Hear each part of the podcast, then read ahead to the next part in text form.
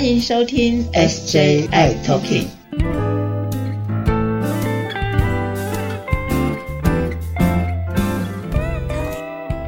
Hello，大家好，欢迎收听今天的 SJI Talking，我是 Jeffrey，我是师姐。嗨，师姐，打打打打打打，各种打。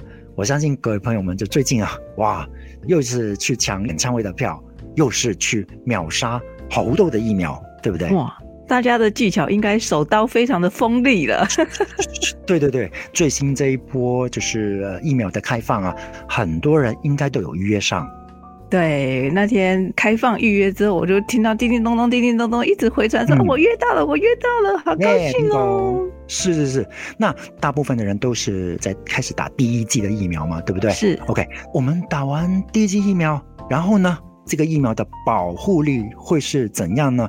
其实，在呃我们前几集的节目当中播出之后，其实很多朋友都在问这个问题：保护力，保护力到底够吗？对呀，是不是打完疫苗就无敌铁金刚了呢？嗯嗯，其实吼，我们这个疫苗打上去呢，不是立即吼立即这个保护力就上了，它是还是需要一点时间的。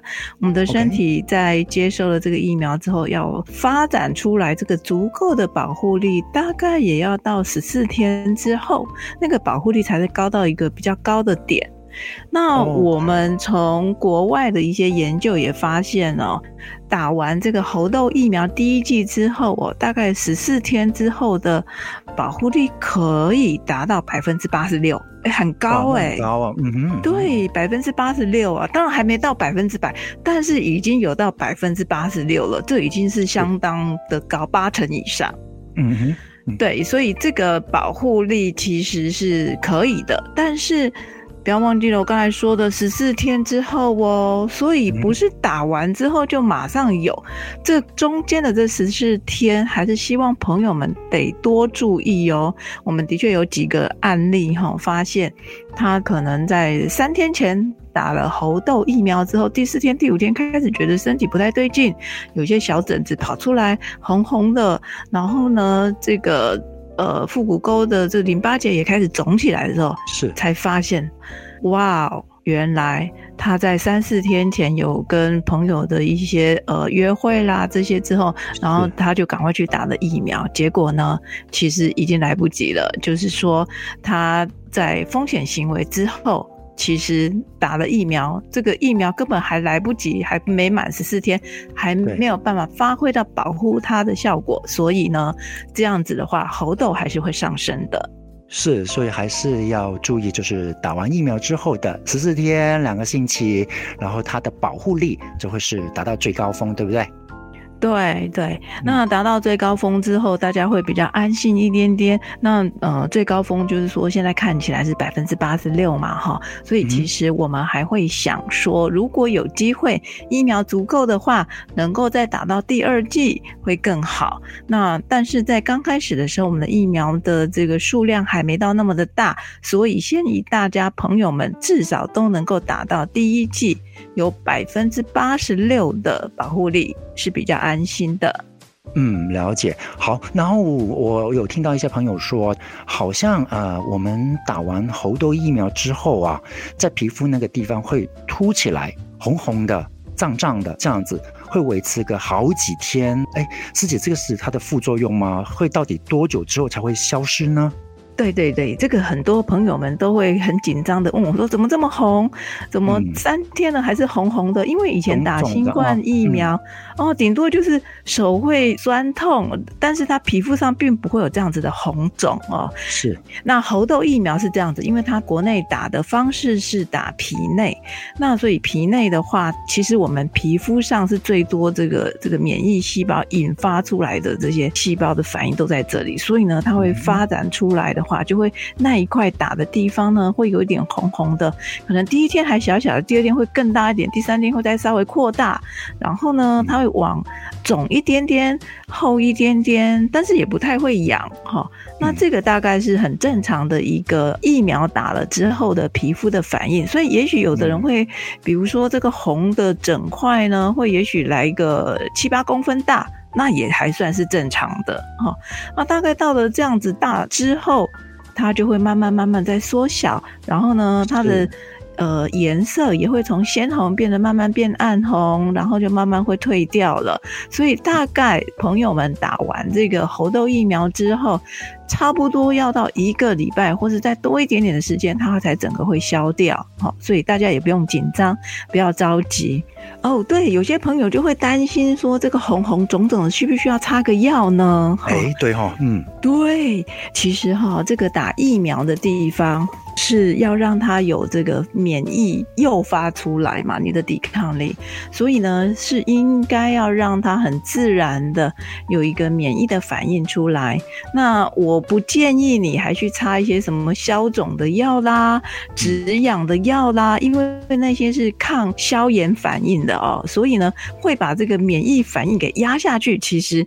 不建议哈，不建议再去擦一些什么止痒药膏啦，哈这些的不需要。那你也不用去抓，那你也不要去热敷哈，都不需要。那它就自然的这个免疫力上来之后，也就自然的慢慢的变暗沉的颜色，然后就会退掉了。这反而是在抵抗力很自然的发展出来的一个过程，不需要特别去做处理。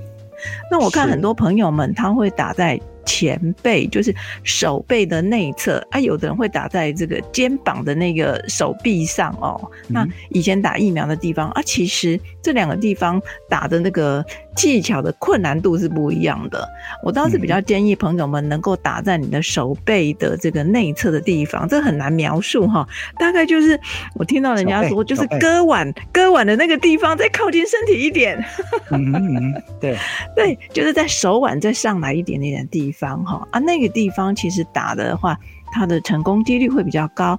你知道要打这个皮内注射哈，它是需要有一点技巧的哦。哎 j e r y 你有看到其他的朋友打那个猴痘疫苗？对，我看到他们打完那个样子，就是护士小姐先把那个皮肤先捏一点起来，对不对？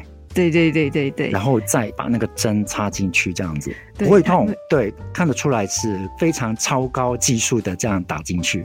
对那个角度啊，还有那个朋友们，如果要去打这个猴痘疫苗的时候，千万不要急哈，你慢慢来，它才能够打得成功，打得漂亮，会有一个小小的凸起来的小包包哦啊，这个会算是最成功的。所以我会建议朋友们就是打这个手臂的内侧，让它的成功率也比较高，它也比较好打，因为这比较容易把皮肤挑起来。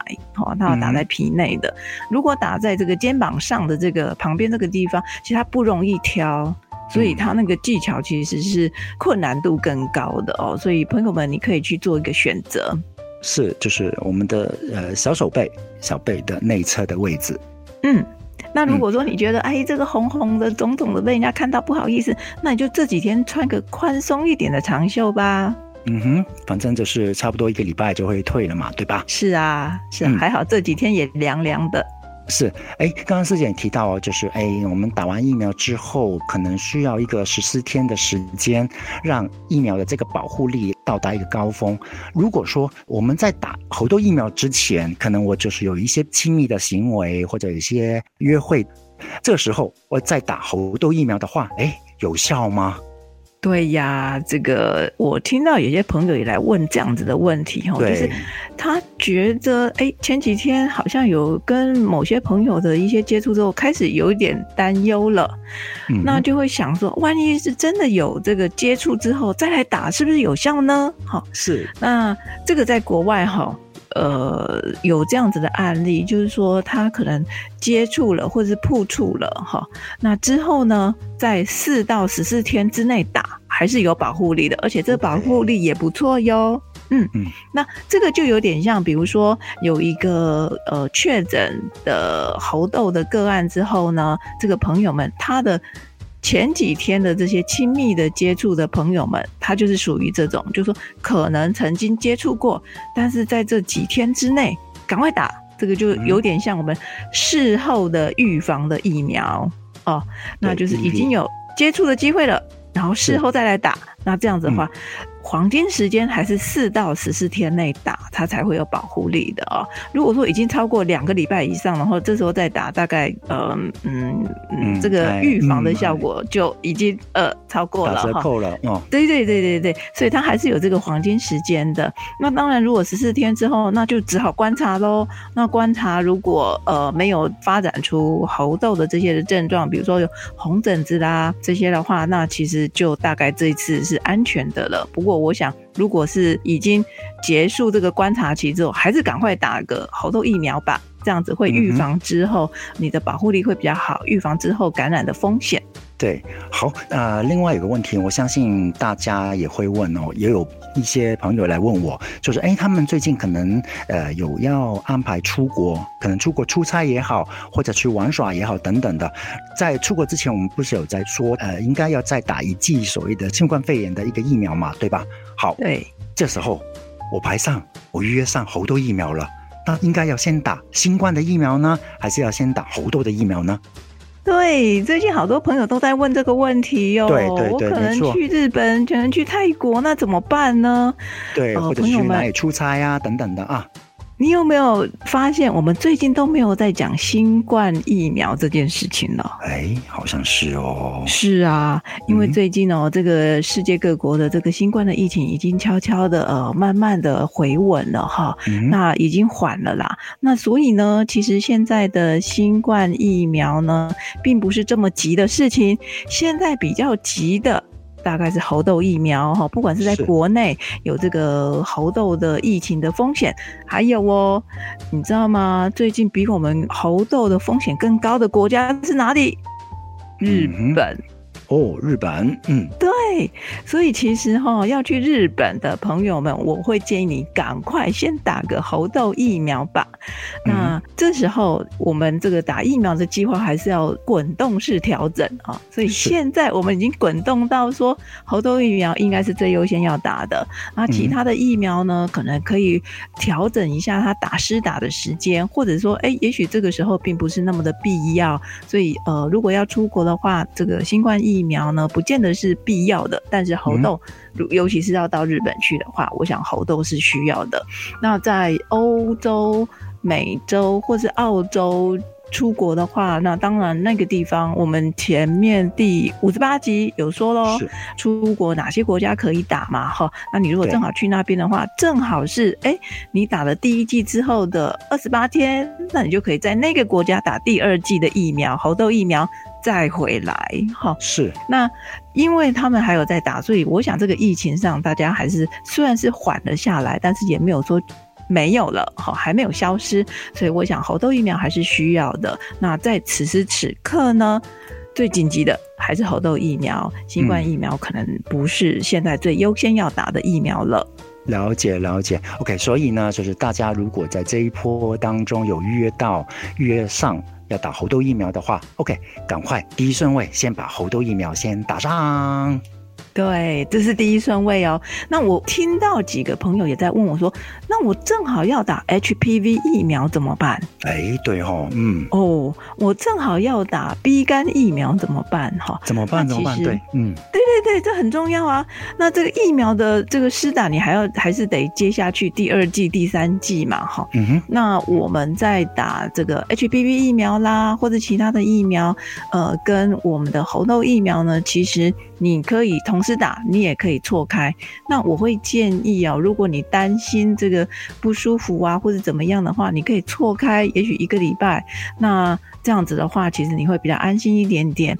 那特别特别，如果说你之前打这个新冠的疫苗，比如说是你现在可能未满四十岁，啊，年轻男生帅哥。然后呢，以前打的新冠，曾经有些不舒服的话，这次要打猴痘疫苗的话，你还是把新冠跟猴痘的这个打的时间，疫苗打的时间错开至少一个月会比较好哦。如果你真的要打这个新冠的话，对你，我想错开会比较安全一些。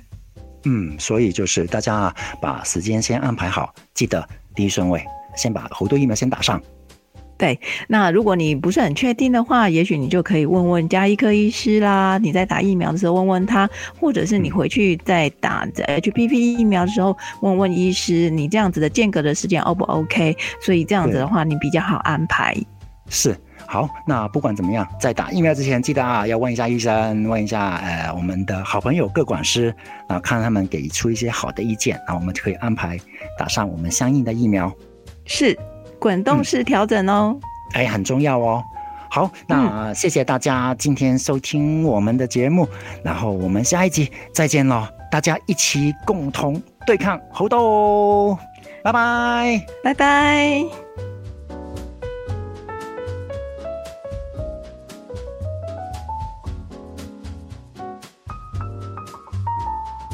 谢谢大家收听今天的节目。如果喜欢我们的节目，请在收听的平台上订阅、关注、追踪、分享，还有开启小铃铛。如果你有任何的疑问或建议，你可以在 FB 粉专和 IG 上搜寻 SJI Talking 留言给我们哦。也欢迎你写信给我们，我们的信箱是 SJI Talking at gmail.com。我是世杰，我是 Jeffrey。我们下集再会喽。